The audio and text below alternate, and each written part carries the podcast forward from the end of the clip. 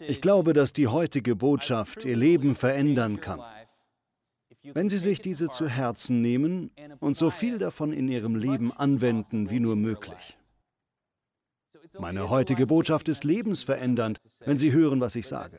Wenn Sie durch schwierige Zeiten gehen, in einer Zerreißprobe stecken, dann kann es schwer sein, diese Predigt anzuhören. Wenn wir uns in einer Zerreißprobe befinden, kann Gott diese Herausforderungen nutzen, um uns zu vervollkommnen.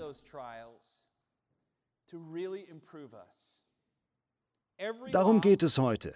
Jeder Verlust und jeder Schicksalsschlag kann die Tür zu einer besseren Version von Ihnen öffnen. Das ist eine uralte Weisheit. Es ist tief im Judentum und im früheren Christentum verankert.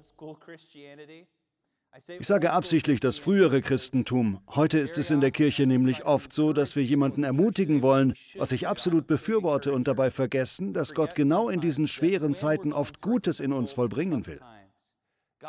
Diese guten Werke Gottes sind dann möglich, wenn wir der Macht des lebendigen Geistes auch Raum gewähren, um zu wirken.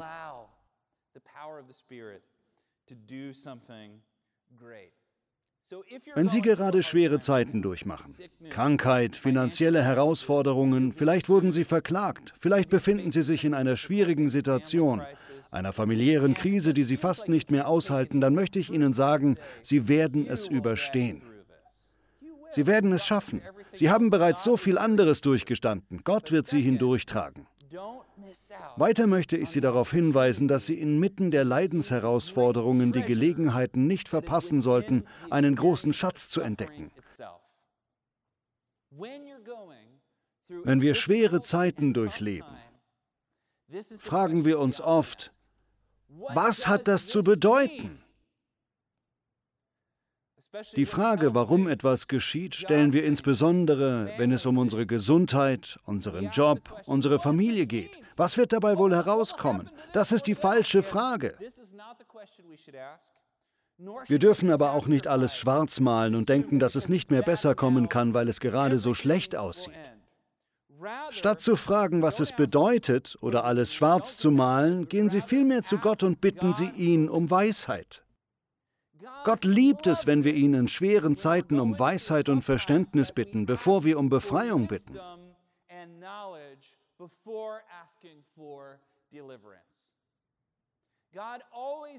Gott nimmt das, womit Satan oder andere Menschen böse Absichten hatten, und durch seinen Heiligen Geist, der in ihnen lebt, wird er es zum Guten verwandeln.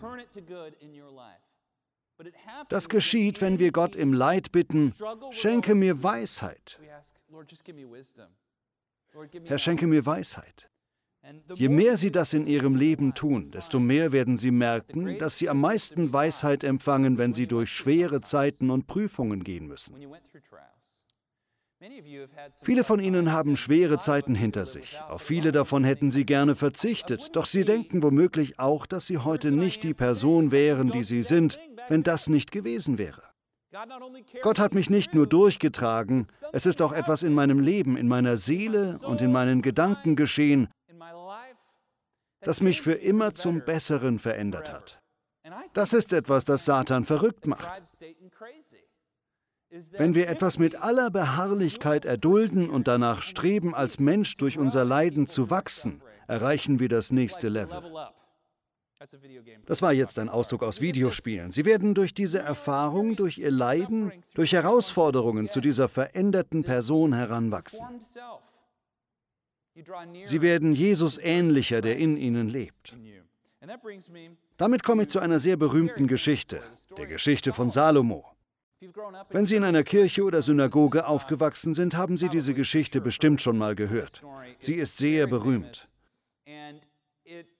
Weisheit zu suchen, bevor wir nach anderen Dingen im Leben streben, ist im Judentum und damit dem Christentum eine zentrale Botschaft.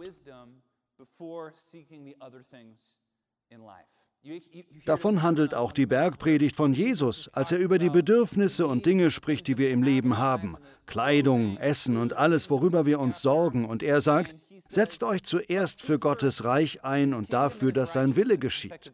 Das ist praktisch Weisheit und Güte. Zuerst setzt euch dafür ein, Dann wird er euch mit allem anderen versorgen. Das ist tief verankert in unserem Glauben und im Judentum. Es ist eine großartige Geschichte. Salomo war gerade König geworden. Er war jung, vielleicht Mitte 20, vielleicht um die 30 Jahre alt, wir wissen es nicht genau. Wir wissen nur, dass er sehr jung war und gemäß dem Stammesverständnis von damals war der Anführer normalerweise ein älterer Mann. Es handelte sich um eine Kultur der Ehre und die Älteren wurden stets geehrt. Dann gab es da einen neuen König, ein junger Typ, was ihm nicht gerade Sympathien einbrachte. Erschwerend kam hinzu, dass sein Vater König David war, der König David. Für uns ist König David ein Held, doch als Salomo das Regierungsparkett betritt, ist David gestorben und Legenden ranken sich um ihn. Es gibt zahlreiche Geschichten, die die Menschen gerne von David erzählten. Sogar wir erzählen sie noch, David und Goliath. Zwei Heere standen sich gegenüber. Da war ein Gigant mit bösem Blick, monströsem Schwert und Rüstung. Er trat aus dem Heer heraus und wollte nicht Heer gegen Heer kämpfen, sondern im alten Stil im Zweikampf worauf sich das eine Heer dann zu ergeben hatte. Er forderte die Israeliten heraus, mit ihm zu kämpfen und verspottete sie. Natürlich wollte sich ihm niemand stellen, denn er war riesig. David, fast noch ein Kind, fragte, was das für ein unbeschnittener Philister sei und schritt auf den Riesen zu. Goliath spottet weiter. David trug keine Rüstung, kein Schwert, nur Stock und Schleuder. Als er ihn noch verspottete, lief David ihm entgegen, nahm einen Stein aus seiner Tasche, legte ihn in die Steinschleuder und schleuderte ihn mit aller Wucht gegen den Feind. Der Stein traf Goliath am Kopf und bohrte sich tief in seine Stirn. Sofort fiel der Riese zu Boden auf sein Gesicht. Da David kein eigenes Schwert hatte, lief er schnell zu dem Riesen, zog dessen Schwert aus der Scheide und schlug ihm den Kopf ab. Und das ist eine unglaubliche Geschichte. Das ist großartig. Er ist noch ein Kind. So beginnt seine Geschichte. Das ist nicht mal das Ende seiner Geschichte. Es gibt zahlreiche epische Geschichten der Schlachten, die er gewonnen hat. Als David vor Saul floh, versteckte er sich in einer Höhle, wo Saul gerade seine Notdurft verrichtete. David schlich sich nach vorne und schnitt unbemerkt einen Zipfel von Sauls Mantel ab, um ihm zu zeigen, dass er ihn hätte töten können, es aber nicht gemacht hat. Und als er Durst hatte, befahl er seinen Männern Wasser zu holen. Doch er schüttete das Wasser aus dem Brunnen bei Bethlehem als Trankopfer für den Herrn aus. Er eroberte Jerusalem und trug die Bundeslade in die Stadt. Damit möchte ich aufzeigen, wessen Nachfolger Salomo ist. Noch etwas grün hinter den Ohren, noch fast ein Kind. Er hat Brüder, die König sein möchten. Es gibt Stammesältere, die nicht möchten, dass er König wird. Im Süden die Ägypter, im Norden die Assyrer, einige der größten und gefürchtetsten Imperien, die es jemals in der Menschheitsgeschichte gab. Er musste die Menschen führen. Er stand vor gewaltigen Herausforderungen. Was war der erste Amtsakt von Salomo als König? Salomo rief die führenden Männer Israels zu sich die Hauptleute und Offiziere, die Richter, die Stammes- und Sippenoberhäupter, um anzubeten. Er ging mit ihnen zu der Opferstätte nach Gibeon, wo das heilige Zelt stand. Der Tempel war noch nicht errichtet worden. Die Bundeslade hatte David bereits von Kirjat Jearim nach Jerusalem geholt und sie in ein Zelt gestellt, das er dort für sie errichtet hatte. Der bronzene Altar aber, den Bezalel, der Sohn von Uri und Enkel von Hur, gebaut hatte, stand in Gibeon vor dem Zelt des Herrn, das bereits bei Mose in der Wüste war. Dort versammelten sich Salomo und die Israeliten, und der König ließ auf dem bronzenen Altar tausend Tiere als Brandopfer verbrennen. Zur Erinnerung für uns, er opferte damit seinen Wohlstand. Er gab Nahrung her, ganz viel Geld und verbrannte es im Grunde auf einem Scheiterhaufen, wie damals der Brauch war, um zu bekennen, Herr, wir geben dir alles, was wir haben. Alles, was wir haben, kommt von dir. Ohne dich haben wir nichts. Mit dir haben wir alles. Ohne dich werden wir verlieren, mit dir werden wir den Sieg erlangen. Als junger Mann war Salomo bereits sehr weise und begann seine Königskarriere damit zu sagen, Gott, wir sind dein Volk. Nichts geschieht. Das heißt, er hielt eine Rede, doch es steht nicht, was er sagte. So scheint es fast, als wäre es keine besonders erinnerungswürdige Rede. Da fragt man sich gleich, hat er es vermasselt? Hat er die Menschen inspiriert? Da steht, er hielt eine Rede und dann gingen alle wieder nach Hause. In derselben Nacht aber erschien Gott dem Salomo im Zelt ganz privat. Ich frage mich, wie das wohl war. In diesen alten Geschichten fehlen viele spannende Details, größtenteils, da das jüdische Volk sich an all diese Geschichten erinnern musste und mehr Details bedeutet mehr auswendig lernen zu müssen. Erschien Gott ihm in einem Traum oder betrat er den Raum? Es spielt eigentlich keine Rolle. Der Herr erschien Salomo und sprach zu ihm, erbitte von mir, was du willst. Was sagt er? Du kannst alles haben, was du willst. Was willst du? Was würden Sie sagen? Die eine Sache, die Sie sich wünschen. Sie können sich irgendetwas auswählen. Stellen Sie sich das mal vor. Gott erscheint Ihnen mitten in der Nacht, 2 Uhr morgens, und der Raum füllt sich mit Licht und der Ventilator hört auf, sich zu drehen. Ich schlafe mit Ventilator. Weitere Ventilatoren begeisterte? Ja? Großartig. Wir sollten einen Verein gründen. Immer wenn ich einen Ventilator ohne Geräusch sehe, frage ich mich, wieso sollte ich den dann kaufen? Gut, weiter mit dem Thema. Gott erscheint Ihnen heute Nacht in Ihrem Zimmer, schaut Sie an und sagt, Jim, John, Sarah, Michelle, was brauchst du? Was würden Sie sagen? Sagen Sie es. Was möchten Sie? Ich sage Ihnen, was ich sagen würde. Herr, heile meinen Sohn. Herr, schenke uns mehr Kinder in der Kirche. Herr, schenke mir 50 neue Spender für unseren Eagles-Spendenclub. Und auch wenn nur eines dieser Dinge einträte, glaube ich, dass alles besser und einfacher wäre. Es würde mein Leben, meine Kirche, meine Familie für immer verändern. Ich würde das genauso sagen. Denken Sie, dass Salomo ein einfacheres Leben hatte als ich? Ich denke nicht. Salomo stand den größten Herausforderungen gegenüber, die ein König je durchstehen musste, und hatte daher unmittelbar wichtige Probleme, die in diesem Moment gelöst werden mussten. Als Gott ihm die Wahl bietet, worum bittet er? Weisheit. Er setzte sich in seinem Bett auf, schaute den Herrn an und sagte, Gib mir Weisheit und Verständnis, damit ich dieses Volk richtig führen kann. Gott schaute ihn an und sagte, ich freue mich, dass du dir nicht, ich liebe an dieser Stelle, dass Gott all die Dinge aufzählt, worum Salomo nicht bat, obwohl er die Wahl gehabt hätte. Er sagte, ich freue mich, dass du dir nicht großen Besitz, Geld oder Ansehen gewünscht hast, auch nicht den Tod deiner Feinde oder ein langes Leben.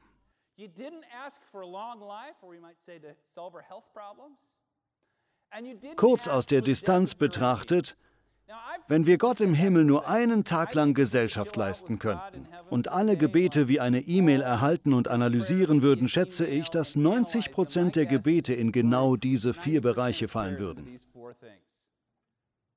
Ich brauche Geld, ich brauche Gesundheit, ich brauche den Tod meiner Feinde. Die Herausforderungen in unserem Leben betreffen diese Bereiche. Herr, erlöse uns von diesen Problemen. Gott sagt bewusst, du hast dir nicht Besitz, Geld, Ansehen gewünscht, nicht den Tod deiner Feinde oder ein langes Leben. Du hast mich um Weisheit und Verständnis gebeten, weil du mein Volk richtig führen willst, über das ich dich zum König eingesetzt habe. Du sollst bekommen, worum du mich gebeten hast, Weisheit und Verständnis, mehr als alle anderen vor dir. Aber ich will dir auch das geben, worum du nicht gebeten hast, Reichtum und Macht. Also Solange du lebst, soll kein König so groß sein wie du. Dann kommt eine Mahnung, wenn du so lebst, wie es mir gefällt, wenn du mir gehorchst und meine Gebote befolgst, wie dein Vater David, dann werde ich dir auch ein langes Leben schenken. Er spricht aber nicht vom Tod der Feinde. Ich frage mich, warum. Die Verheißung an Abraham, dass Gott ihm viel Gutes tut und durch ihn auch andere Menschen am Segen teilhaben, ein Segen für alle Menschen auf der Welt, aus jedem Volk, jeder Kultur, Sprache, Gott wird sie segnen. Hängt es damit zusammen? Du wirst die anderen glücklich machen und dabei helfen, ihren Becher bis zum Rand zu füllen. Sie kennen die Aussage, liebe deinen Nächsten und hasse deinen Feind. Doch Jesus sagt, liebt eure Feinde und betet für die, die euch verfolgen. Das klingt nach Weisheit. Denn jedes Mal, wenn wir einen Feind zerstören, steht ein neuer auf. Wenn wir das begreifen, nehmen wir an Weisheit zu. Weise zu sein bedeutet hier, aus Feinden Freunde zu machen. Vielleicht ist das eines der Dinge, die Salomo dadurch lernen wird. Das ist nämlich das Einzige, was Gott ihm nicht verspricht. Ich finde es auf jeden Fall wunderbar, wie Gott dadurch berührt scheint, dass Salomo trotz all seiner Probleme nicht um Befreiung, sondern um Weisheit bittet. Was, wenn wir dasselbe täten? Statt dass wir in turbulenten Zeiten sagen, Herr, hilf mir dadurch, Herr, hilf mir in meinen Finanzen, Herr, hilf mir bei meinem Job, Herr, hilf mir bei meiner Gesundheit, könnten wir sagen, Herr, schenke mir Weisheit. Ich bitte nur um Weisheit und Verständnis, damit ich lernen kann, ein gutes Leben zu führen und ein guter Mensch zu sein. Ich glaube, das würde Gottes Herz anrühren und ich glaube, Gott erhält selten Gebete dieser Art. Lassen Sie uns beginnen, auf diese Weise zu beten. Sollen wir anfangen, so zu beten? Sollen wir damit beginnen, Gott um Weisheit zu bitten? Es gibt zwei Versionen der Geschichte. Die erste Version steht im ersten Buch Könige und erzählt eine berühmte Geschichte über Salomo, die beweist, wie weise er für sein junges Alter ist. Sie geht so. Eines Tages kamen zwei Prostituierte zum König. Sie lebten beide zusammen in einem Haus, wo niemand sonst war. Beide wurden zur selben Zeit schwanger, bekamen ihre Kinder fast zur selben Zeit. Beide stillten ihre Jungen und schliefen ein. Die eine legte sich im Schlaf versehentlich auf ihren Jungen und erdrückte ihn. Als sie es merkte, stand sie mitten in der Nacht auf, nahm ihr totes Kind, das ein paar Tage alt war, und legte den toten Jungen in die Arme der anderen Mutter. Sie nahm deren Kind zu sich. Als sie am nächsten Morgen aufwachten, merkte die eine Mutter, als sie ihren Sohn stillen wollte, dass er tot war. Da die beiden Jungen dieselbe Herkunft hatten, war es schwierig, sie in diesem zarten Alter zu unterscheiden. Doch die Mutter merkte, dass es nicht ihr Junge war, denn sie wusste genau, wie ihr eigenes Kind aussah. Diese Frauen werden von König Salomo empfangen, der in solchen Rechtsfällen das Urteil sprach und erzählten ihm alles. Die eine unterbricht die Geschichte und sagt, nein, das stimmt nicht, mein Sohn lebt und deiner ist tot. Dann schreit die erste sie an, falsch, ich sage die Wahrheit, dein Sohn ist tot und meiner lebt. So zankten sie sich vor dem König. Da befahl Salomo, bringt mir ein Schwert. Als man die brutale Waffe gebracht hatte, gab Salomo den Befehl, teilt das lebendige Kind in zwei gleiche Hälften und dann gebt jeder der beiden Frauen eine Hälfte. Die erste Frau bat den König, bitte Herr, töte das Kind nicht, ich flehe euch an, lieber soll sie es bekommen. Die andere aber sagte, doch, zerschneidet es nur, es soll weder mir noch dir gehören. Da befahl der König, tötet den Säugling nicht, sondern gebt ihn der Frau, die ihn um jeden Preis am Leben erhalten will, denn sie ist die Mutter. Das ist natürlich brillant, besonders tausend Jahre vor Christus, dass dieser König nicht nur so gut unterscheiden kann, sondern auch gerechte Urteile fällt. Es ist eine großartige Geschichte, sie weist auf seine umfassende Weisheit hin. Die andere Geschichte steht im zweiten Buch der Chronik und beschreibt, wie Salomo unglaublich reich wird, nachdem er Weisheit von Gott erbittet. Es scheint, als würde er mit dem Süden mit Streitwagen oder so handeln, und es wird klar, dass er unglaublich reich ist. Diese Geschichte von Salomo mit seinen Prüfsteinen, die ihm in den Weg gelegt werden, der wahrscheinlich schwerste Tag seines Lebens, und er bittet Gott um Weisheit. Das verankert sich im Denken der Israeliten. Gehen wir zur heutigen Bibelstelle, Jakobus Kapitel 1. Das Buch Jakobus wurde von Jakobus, einem Bruder Jesu, nach der Auferstehung und Himmelfahrt verfasst. Es gibt ja viele Argumente, die belegen, dass Jesus von den Toten auferstanden ist. Doch mein Liebstes ist, dass er vier Brüder hatte, die alle daran glaubten, dass er Gott war. Haben Sie einen Bruder? Irgendjemand? Na gut. Sie haben also einen Bruder und es spielt eigentlich keine Rolle, wie großartig er ist. Er könnte der Beste sein. Eines Tages kommt er zu Ihnen und sagt, ich bin der Sohn Gottes. Sie würden sagen, hm, na, ich weiß nicht so recht. Mindestens einer davon würde sagen, ich weiß nicht so recht. Ich habe einen Bruder und daher finde ich dieses Argument wichtig, dass seine vier Brüder seine Auferstehung verkünden und ihn als den Messias anerkennen. Das heißt wirklich was. Ich weiß nicht, wie es Ihnen dabei geht. Nun gut, einer ist Jakobus, Leiter der Kirche in Jerusalem, ein Rabbi. Er ist ein chassidischer, orthodoxer Rabbi. Er hat alle Regeln befolgt, wie auch Jesus. Er ist jüdisch durch und durch, spricht zu einer jüdischen Hörerschaft, denen die Geschichte von Salomo, der um Weisheit bittet, nur allzu gut bekannt ist. Das Buch des Jakobus, das oft als Brief bezeichnet wird, war eigentlich eine Predigt, die beeindruckend war. Es wird von den zwölf Stämmen Israels erzählt, die in die ganze Welt geschickt werden, damit jeder davon hören konnte. Jakobus beginnt mit folgenden Worten. Betrachtet es als besonderen Grund zur Freude, wenn euer Glaube immer wieder hart auf die Probe gestellt wird. Warum? Warum sollte es Freude bedeuten, wenn wir eine Prüfung durchmachen? Ihr wisst doch, dass er durch solche Bewährungsproben fest und unerschütterlich wird. Diese Standhaftigkeit, sagen wir gemeinsam Standhaftigkeit. Dafür muss man nichts tun. Sie können es einfach geschehen lassen. Diese Standhaftigkeit soll in eurem ganzen Leben ihre Wirkung entfalten, damit ihr in jeder Beziehung, das ist ein Versprechen, erstens zu reifen und tadellosen Christen werdet. Reif finde ich lustig. Niemand hier betet für Reife. Das kann ich Ihnen garantieren. Wie viele von Ihnen haben für Reife gebetet? Ich bin reif, hab's verstanden, brauche ich nicht, will ich nicht. Reife ist ein Teil von Weisheit. Es gab einmal einen Pastor, der sich über Reife lustig machte. Er sagte an der Universität Dinge wie, jeder spricht immer über Reife, das reimt sich auf Pfeife. Nun gut, es geht um Menschen, die um Reife bitten. Das ist Teil der Zusage, um sie heil zu machen. Gott will sie heil machen. Und schließlich zweitens, und denen es an nichts mehr fehlt. Wenn Sie die Veränderung zulassen und standhaft sind, werden Sie ein Leben leben, wo es Ihnen an nichts fehlt. Dann sagt er, wenn es jemandem von euch an Weisheit mangelt, was sollen Sie da tun? Gott darum bitten. Wer hat Gott um Weisheit gebeten? Salomo.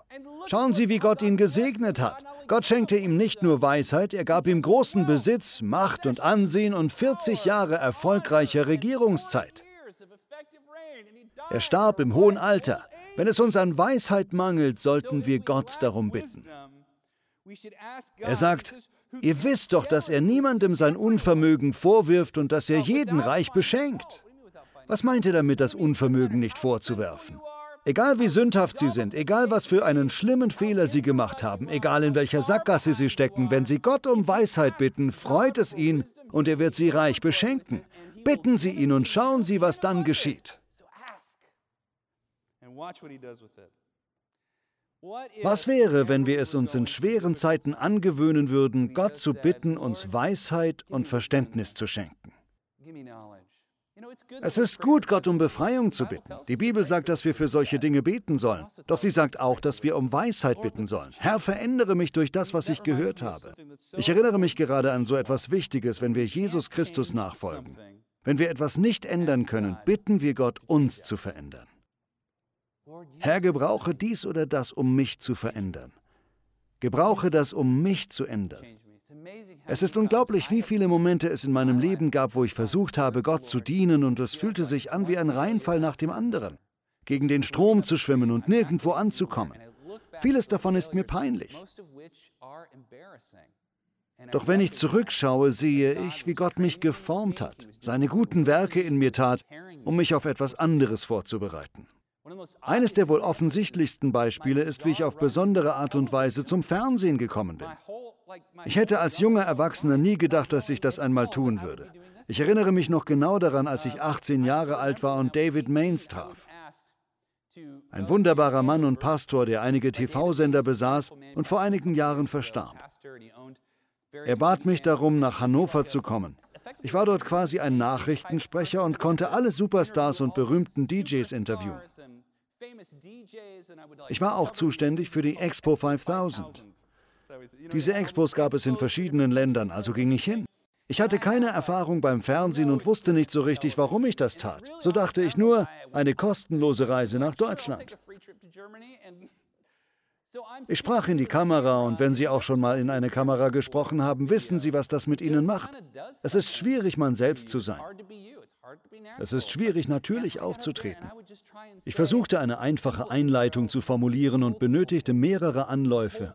Ein ganzes Filmteam stand um mich herum und beobachtete mich. Ich vermasselte es immer wieder und die Situation wurde dadurch noch verschlimmert, dass ich ganz schlechte Haut hatte, was auf der Kamera gut zu sehen war. Diese Erlebnisse waren sehr erniedrigend für mich. Ich erinnere mich daran, wie einmal das gesamte Filmteam zum Mittagessen ging, weil ich zu viel Zeit brauchte. Das ist wirklich wahr. Ich dachte mir, okay, es fühlt sich an, als würde niemand mit mir arbeiten wollen, was ja auch stimmte. Ich war schlecht darin. Doch ich konnte nicht fort, ich konnte nicht flüchten, ich kam nicht weg. Mit der Zeit lernte ich, vor der Kamera zu sprechen. Es vergingen Monate, wo ich Tag für Tag durch diesen fortwährenden, beschämenden Prozess musste. Anziehen, duschen und mich immer wieder fragen, schaffe ich das noch einen Tag? Jahre später wurde ich zur Sendung The Messengers eingeladen, die größte Sendung vom Sender TLC. Ich wurde als Jurymitglied angefragt. Hannah und ich befanden uns an einem Scheideweg in unserem Leben und wussten nicht, was kommen würde. Plötzlich wurde ich angefragt, die Reden dieser Menschen zu beurteilen. Ich habe Theologie und Philosophie studiert, also dachten sie, ich würde mich gut eignen. Ich wäre immer im TV in einer erfolgreichen Sendung. Das war eine große Sache. Ich konnte Dan Rather und weitere berühmte Menschen kennenlernen. Sie erinnern sich bestimmt an Dan Rather. Na egal.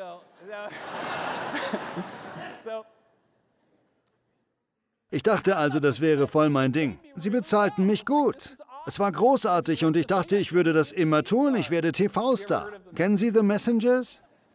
Ich weiß. Ich, ich weiß. Es wurde in Wirklichkeit nicht so schlecht bewertet, doch nicht gut genug, um das Jahr 2008 zu überstehen, als die Finanzkrise kam und der Sender die Sendung nicht verlängerte. Es war trotzdem eine gute Sendung.